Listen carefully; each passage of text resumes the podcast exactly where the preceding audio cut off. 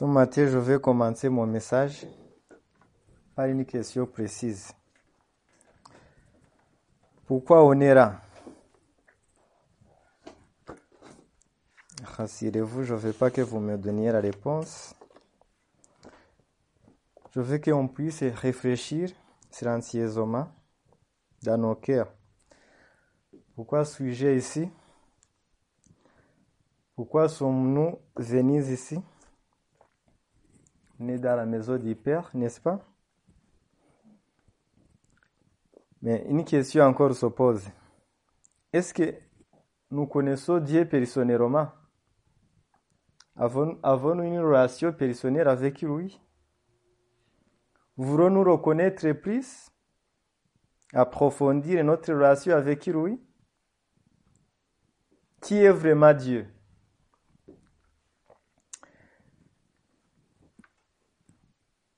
Dieu est tout d'abord un Dieu créateur. Ensuite, est un Dieu de liberté, de justice, et il est surtout un Dieu d'amour. Le premier chapitre du premier livre de la Bible, Genèse 1, nous parle de la création. Nous dit comment Dieu a créé toutes choses. La création peut nous montrer aussi que Dieu, non seulement est un Dieu de, création, c'est aussi un Dieu tout-puissant, un Dieu d'ordre. Un Dieu tout-puissant, puisqu'il a créé toutes choses avec sa parole. Aussitôt la chose est dite, aussitôt la chose est faite. C'est un Dieu d'ordre parce qu'il n'a pas tout d'abord créé Rome. Il a créé tout d'abord les cieux, il a créé la terre, il a créé la lumière, il a créé le soleil, il a créé la lune. Et ensuite, à la fin de toutes choses, il a créé l'homme. S'il avait créé l'homme bien avant, ça n'aurait aucun sens.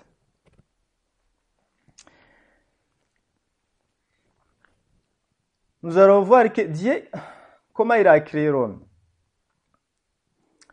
Le chapitre 2 du Genèse 1, nous, le Genèse 1, chapitre 2, nous précise déjà qu'il a créé à l'image de Dieu, à son image. Il n'y a pas une autre créature qui est créée à l'image de Dieu. Je, je, me souviens un jour, j'ai eu une discussion avec un philosophe, je lui parlais de Jésus. Mais il me disait évidemment que Jésus-Christ n'existait pas, n'a jamais existé. Mais je lui dis, tu es là, je te vois, tu me vois. Moi, je sais que je suis une créature de Dieu. Comment tu es là? Bon, il m'a parlé de révolution. Il m'a dit à la base, c'était un singe, et ainsi de suite, et un singe s'est transformé en un homme. Mais je lui dis, si tu me dis que c'était un singe, ça veut dire que un singe, c'est une création aussi. Qui a créé le singe alors? C'est des choses inimaginables. Moi, je ne peux pas accepter que je suis, je, viens du singe. Parce que ça veut dire que s'il y a eu une évolution, pourquoi le singe il est toujours là? Ça montre bien que le singe a été créé comme ça. Je suis créé comme ça à l'image de Dieu. Quand on voit la capacité que Dieu a donné Rome, comment Dieu avait créé Rome à son image, il, avait donné la capacité. On voit que quand il, venait de créer Adam, il a dit de, il a appelé tous les animaux qu'il avait créés. C'est Adam qui a donné les noms. Vous vous imaginez une personne qui vient d'être créée, il a la capacité de pouvoir nommer, de pouvoir donner les noms. Tous les animaux existants. Ce qu'on peut voir dans la création de Dieu aussi, c'est que Dieu, c'est un Dieu de liberté. Quand il avait créé Adam et Ève, il a créé, il les avait créé beaucoup de, fruits à manger, parce que le texte nous précise que dans le jardin d'Éden, il y avait tout arbre bon à voir et bon à manger. Il y avait aussi l'arbre de vie. Mais Dieu y avait placé aussi l'arbre de la connaissance du mal et du bien. Il les avait dit de ne pas manger les fruits de l'arbre de la connaissance du bien et du mal, mais il ne les a pas interdits. Il les a donné la liberté, puisque c'est un Dieu aussi de liberté. Mais il les a donné le conseil de choisir le bien, de ne pas manger sur cet arbre. Ce que Dieu voulait surtout, c'était de tester l'obéissance. Ils devaient obéir à leur maître. On voit que plus tard, malheureusement, Ève, il a été tenté par le diable. Et il a mangé le fruit. Ici, encore la question se pose. Pourquoi Ève, il était toute seule? Pourquoi il a accepté de causer, de discuter avec le diable, avec le serpent? Quand on regarde la question que le serpent lui a posée, il a dit, est-ce que Dieu vous a interdit les Romains de manger tous les fruits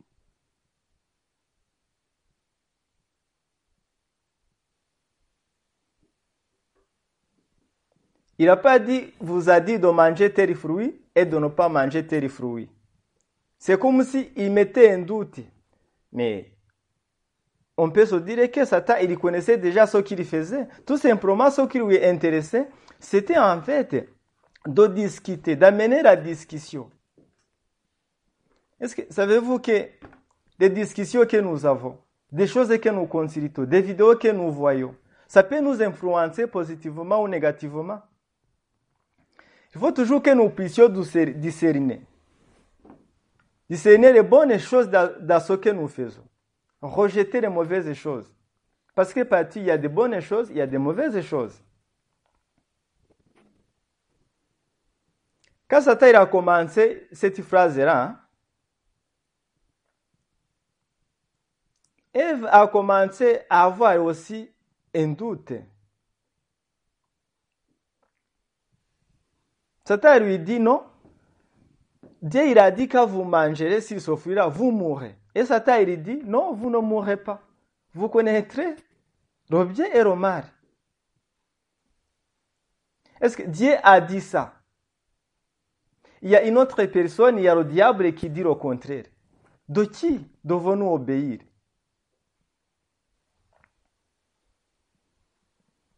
Et il regarde son créateur qu'il a créé, qui a interdit les choses. Il les a donné la liberté de manger tout. Il a l'arbre de vie. Mais il écoute Satan, il écoute le serpent, il mange sur le fruit. Ici, la justice de Dieu devait s'appliquer. Parce que ce n'est pas tout simplement un Dieu créateur, ni tout simplement un Dieu de liberté, il est aussi un Dieu de justice. Et il les avait bien indiqué que le jour où ils mangeront, ils mangeront le fruit, ils mourront. Ça veut dire qu'ils devaient mourir. Mais nous voyons que ce n'est pas tout simplement un Dieu de justice, c'est surtout un Dieu d'amour. Dieu,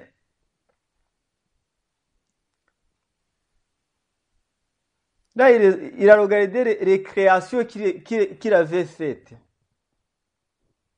Il les aimait beaucoup. Il savait bien qu'il avait dit le jour où vous mangerez, vous mourrez. Il savait qu'il méritait la mort. Mais dans son grand amour, il a accepté de donner son Fils Jésus-Christ. Aujourd'hui, nous allons nous attarder sur l'amour de Dieu. Quand nous regardons le texte qui est écrit en Jean 3,16, il est bien marqué, car Dieu en tant aimé tout le monde qu'il a donné son Fils unique, afin que quiconque croise à lui ne périsse jamais, mais qu'il la vie éternelle. La grandeur de l'amour de Dieu. Il a aimé tout le monde. L'amour de Dieu est inclusif. Il n'a pas aimé seulement un tel quartier. Il n'a pas aimé seulement une telle. Ce n'est pas un tel pays seulement. C'est tout le monde. Que l'on soit beau ou méchant. Pourvu qu'on ne se discrit pas soi-même.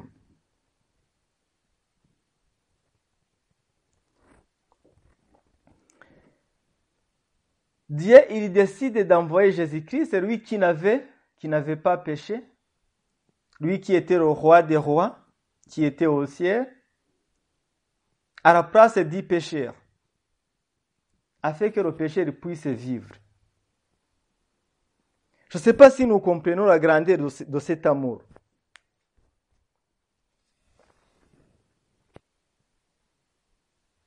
Jésus-Christ, il meurt pour le méchant. Aujourd'hui même, je peux vous dire que Jésus-Christ nous aime, que l'on soit beau, que l'on soit méchant. Pourvu qu'on accepte sa grâce, il ne, fait, il ne fait exception de personne.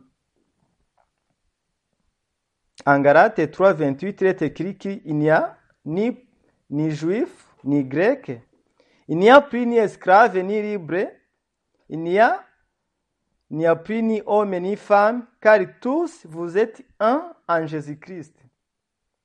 Amen.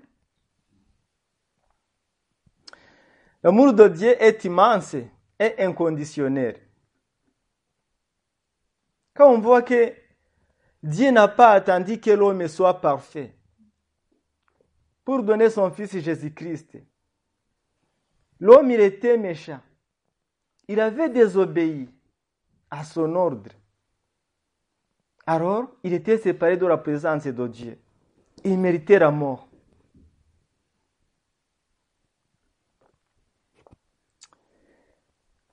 Nous pouvons voir ensemble cela aux épîtres, épîtres aux Éphésiens, du autres chapitre 2.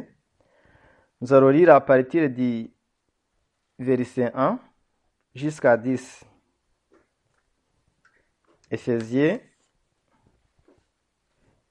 chapitre 2, verset 1 jusqu'à 10.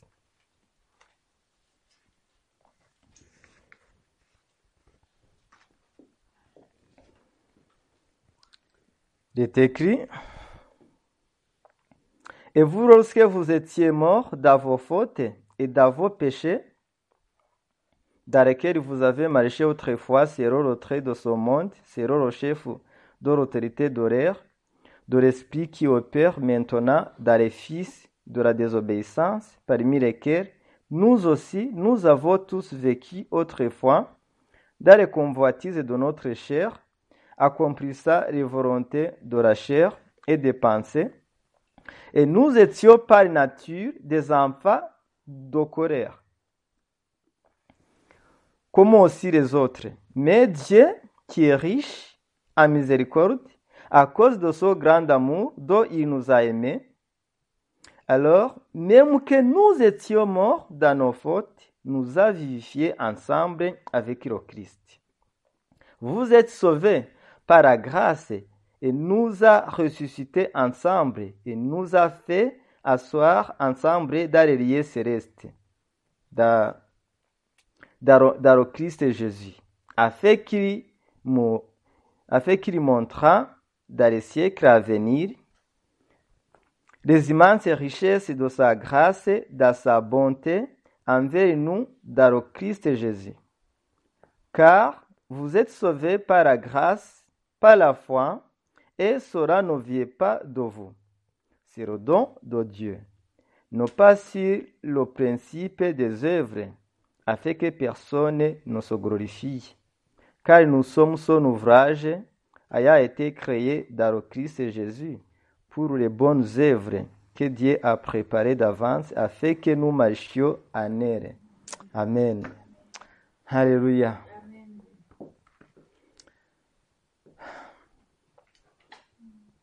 On était perdus. On était sans espérance.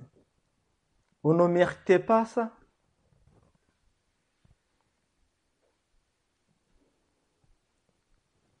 Avant que Dieu nous manifeste sa grâce, il est même précisé qu'on était des enfants de, de. Je veux que nous puissions nous attarder un peu sur le mot colère. Euh, Il faut d'abord faire attention si ce que c'est un enfant de colère et de se mettre en colère. Être en colère, c'est différent de l'enfant de colère. Être en colère, c'est de se mettre en colère pour un peu de temps. Pas une raison quelconque. Mais être un enfant de colère, ça veut dire que c'est ce qui nous caractérise. C'est ce qui caractérise celui qui est en colère. Il est tout temps en colère. Il ne se contrôle plus. Ici, le texte nous disait qu'on était des enfants de colère. Dans un premier temps, je vais parler si la colère normale. Les accès de colère correspondent à des crises d'ira cœur. Un individu s'emporte et exprime ses émotions de manière, de manière disproportionnée, voire inadaptée à une situation. Qu'est-ce qui, qu'est-ce qui peut être la cause de la colère Ça peut être un orgueil, ça peut être une... on attendait que les choses se passent ainsi. Ça peut être l'ennemi qui nous pousse à avoir la colère. Il y a beaucoup de choses qui peuvent, qui peuvent nous pousser à être colérés. Il y a une citation que j'ai beaucoup aimée de Stanislas qui dit que se mettre en colère, c'est punir sur soi-même les fautes et les impertinences des autres. Ça veut dire que quand nous nous mettons en colère, c'est l'autre qui bénéficie de ça. S'il y a l'ennemi qui nous a poussé à avoir la colère, si on se met en, en colère, alors c'est lui qui va bénéficier de cette colère.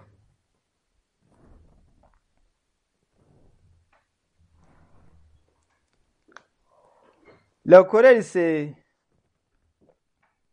Je dirais que c'est un instrument qui est utilisé beaucoup par le diable, par l'ennemi, par Satan. Si on regarde Ephésiens 4 et 26, il est écrit Si vous vous mettez en colère, ne péchez point. Que le soleil ne se couche pas sur votre colère. Normalement, le verset commence par ici. Si? Peut être une condition ou une supposition. Ça veut dire qu'on suppose que la colère peut amener l'homme à pécher. Mais ici, surtout si il est utilisé, c'est une chose certaine. Parce qu'il marque le rapport entre la colère et le péché. Il nous donne la proposition qui est la proposition qui nous est donnée, c'est de ne pas pécher. Ça veut dire qu'il est possible de se mettre en colère. Est-ce que ça vous arrive de vous mettre en colère? Bien évidemment que je pose la question exprès, parce que moi aussi ça m'arrive en tant qu'animé. Mais ici, il est préférable d'éviter toutes choses qui peuvent nous mettre en colère.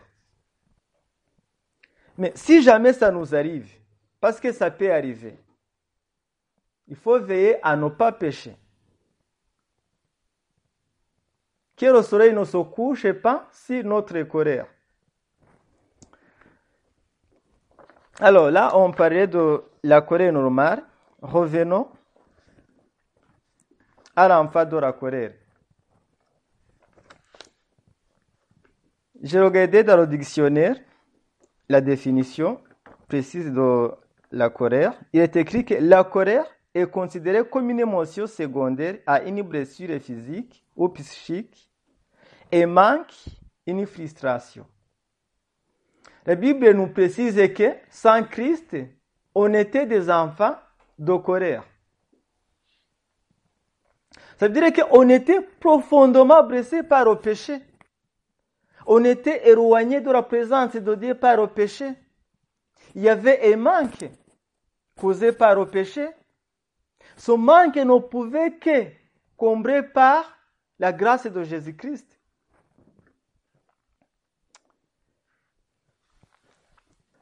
Il y a une autre station de, de Louis Auguste Martin qui dit que la colère est un accès de haine qui trouble la raison. Mais l'injure sur les lèvres et jette devant nos yeux un nuage qui nous empêche de discerner la portée de nos actions. Ça veut dire que quand on se met en colère, quand on s'éloigne de la présence de Dieu, quand on rejette la grâce de Dieu, ça veut dire que on perd de la raison. On ne sait plus ce que nous faisons. On est frustré, on est emporté, on s'emporte facilement. On devient incontrôlable. On est animé par la haine. Hmm? On ne sait plus ce que l'on fait.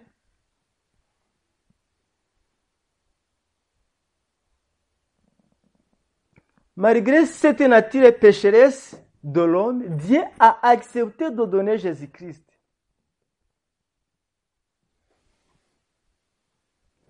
L'amour que Dieu nous a aimé dépasse l'intelligence de ce monde. Je ne sais pas comment je peux exprimer les choses. Mais si on regarde même Romains 5 et 6, il nous est dit que avant que Jésus-Christ soit sacrifié pour nous, on était des impies. Des incroyants, des êtres sans espérance qui sera tout simplement.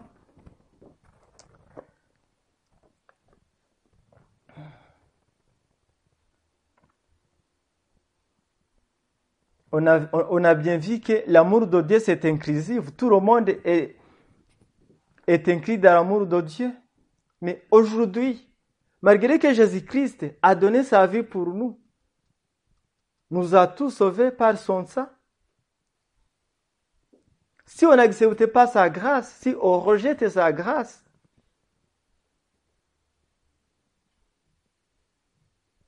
malgré qu'il nous avait identifiés, on devient d'anciennes personnes qu'on était avant, l'enfant de la colère. Et pourtant Dieu veut que ça change. Tout là où on a, on arrive aux Éphésiens 2, si on regarde verset 4 à 10, nous est montré qu'on était incapable de faire quoi que ce soit pour être sauvé. C'est tout simplement parce que Dieu nous a aimés. Puisque c'est un Dieu d'amour justement un Dieu de miséricorde qui dira toujours. Il nous est précisé que c'est un don de Dieu. C'est par sa grâce que nous sommes sauvés. Ce n'est pas par nos œuvres, mais au moyen de la foi. Ça veut dire, encore une fois, il faut le croire. Dieu, il a fait sa part. Mais puisque c'est un Dieu de liberté, il nous a laissé au choix. C'est à nous d'avoir cette foi, de le croire.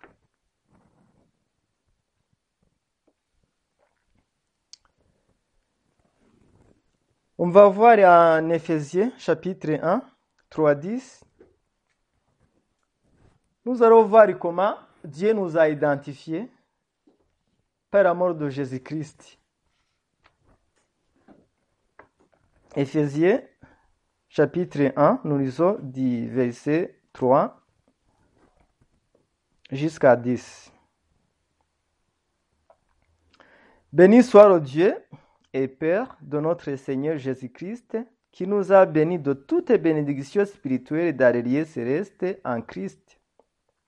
C'est lui qui nous a érigés à, à lui avant la fondation du monde, pour que nous fissions saints et irréprochables devant lui en amour nous a prédestinés pour nous adopter pour lui par Jésus-Christ, selon le bon plaisir de sa volonté, à la louange de la gloire de sa grâce, dans laquelle il nous a rendus agréables dans le bien-aimé, en qui nous avons la rédemption par son sang, la rémission des fautes, selon les richesses de sa grâce, laquelle il a fait abonder envers nous en toute sagesse et intelligence, nous ayant fait connaître le mystère de sa volonté selon son beau plaisir, qu'il s'est proposé à lui-même pour l'administration de la plénitude des temps, de réunir en eux toutes choses dans le Christ, les choses qui sont dans les cieux et les choses qui sont sur la terre. Amen. Ça veut dire que avant, que Jésus-Christ meure à la croix, avant qu'il soit crucifié pour moi et pour vous, on était les enfants de colère, on était les impies. Mais c'est pas le sang de Jésus-Christ, c'est pas son sacrifice qu'on a été identifié. On est devenu non seulement les créatures de Dieu, parce que Dieu nous a créés, mais nous sommes devenus ses enfants. On est les enfants du Père, le Père céleste qui est au. Les enfants du Dieu vivant. Je ne sais pas si nous mesurons cette grâce qui nous a été faite. Il ne nous a pas adoptés n'importe comment. Il nous a adoptés tout en effaçant nos péchés. C'est le sang de Jésus-Christ qui a effacé nos péchés. Ce n'est pas par n'importe quel moyen. Vous vous imaginez? Moi, ça me dépasse quand j'y pense. Que Jésus-Christ, c'est lui qui n'était pas obligé de venir sur cette terre. Il est venu. Il a été traité menteur. Il a été craché dessus. Il a été blasphémé. Mais malgré tout, il a accepté. Il était innocent. Il le savait. Il n'était pas obligé. Parce que le texte nous dit que Dieu, il s'est proposé lui-même. Il l'a fait.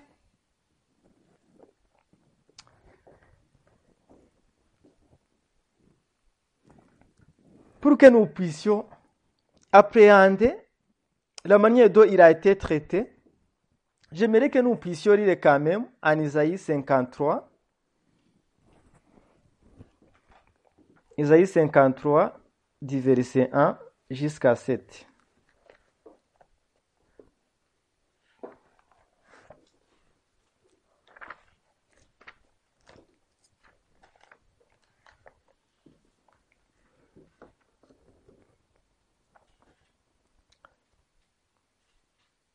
Il est écrit, qui a crié à ce que nous avons fait entendre et à qui le bras de l'éternel a-t-il été révéré? Il montera devant lui comme un rejeton et comme une racine d'une terre aride. Il n'a ni forme ni écran quand nous le voyons. Il n'y a point d'apparence à lui, pour nous le faire désirer. Il est méprisé, délaissé des hommes, homme de douleur, et sachant ce que, ce que la longueur est comme quelqu'un, excusez-moi, et sachant ce que c'est que la longueur est comme quelqu'un de qui on cache sa face. Il est méprisé et nous n'avons eu pour lui aucune estime. Certainement, lui a porté nos langueurs et s'est chargé de nos douleurs. Et nous nous l'avons estimé battu, frappé de Dieu et affligé. Mais il a été blessé pour nos transgressions. Il a été meurtri pour nos iniquités. Le châtiment de notre épée a été sur lui, et par ses meurtrissures, nous sommes guéris. Nous avons tous été errants, comme des brebis. nous nous sommes tournés chacun vers son propre chemin. Et l'Éternel a fait tomber sur lui l'iniquité de nous tous. Il a été opprimé et affligé, et il n'a pas ouvert sa bouche. Il a été amené comme un agneau à la boucherie, et a été comme une brebis muette devant ceux qui l'attendent. Et il n'a pas ouvert la bouche. Il n'a pas ouvert sa bouche.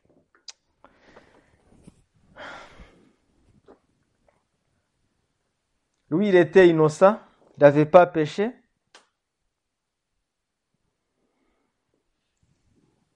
Il venait pour que l'injuste soit justifié et devienne ensuite juste. Mais quand on regarde comment il a été traité,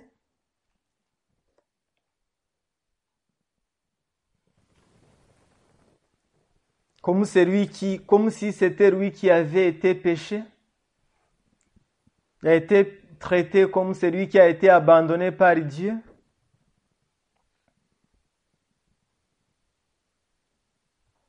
Ce qui est un peu douloureux, c'est que des personnes pour qui il était venu, c'est eux qui l'ont crucifié, c'est eux qui l'ont blasphémé.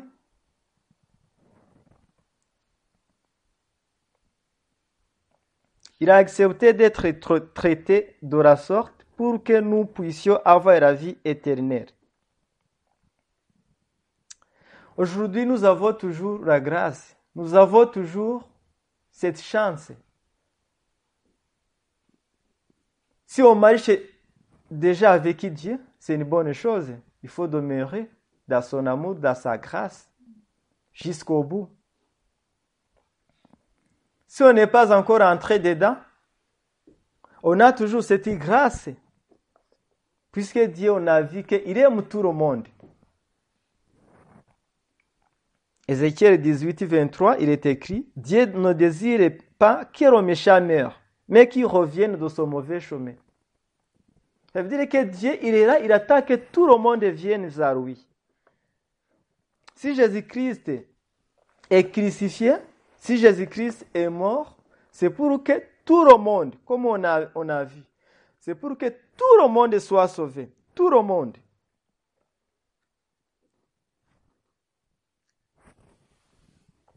Mais encore une fois, il est impératif de croire à cette action. Parce que si on dit toujours que Jésus-Christ n'a pas existé, qu'on ne s'identifie pas comme étant la création de Dieu, ça ne sert à rien. Il faut tout d'abord qu'on puisse croire que Jésus-Christ a bien existé. Qu'on est là. Non seulement on est créé à l'image de Dieu, mais on est en plus les enfants de Dieu. S'il nous a créés, c'est pour un but, c'est pour un objectif, c'est pour que nous puissions vivre éternellement. On a vu que le diable a déjoué, a voulu déjouer s'il se prend puisqu'il a fait pécher Rome. Mais comme Dieu il avait créé Rome, il disait qu'il vivra éternellement. C'est pour ainsi qu'il a accepté de donner Jésus-Christ. Il faut croire que non seulement Jésus-Christ a existé, mais qu'il a été mis à mort à cause de nos péchés. Non seulement il a été mis à mort, mais il est ressuscité. Là, il est assis à droite du Père, là où il intercède à notre faveur.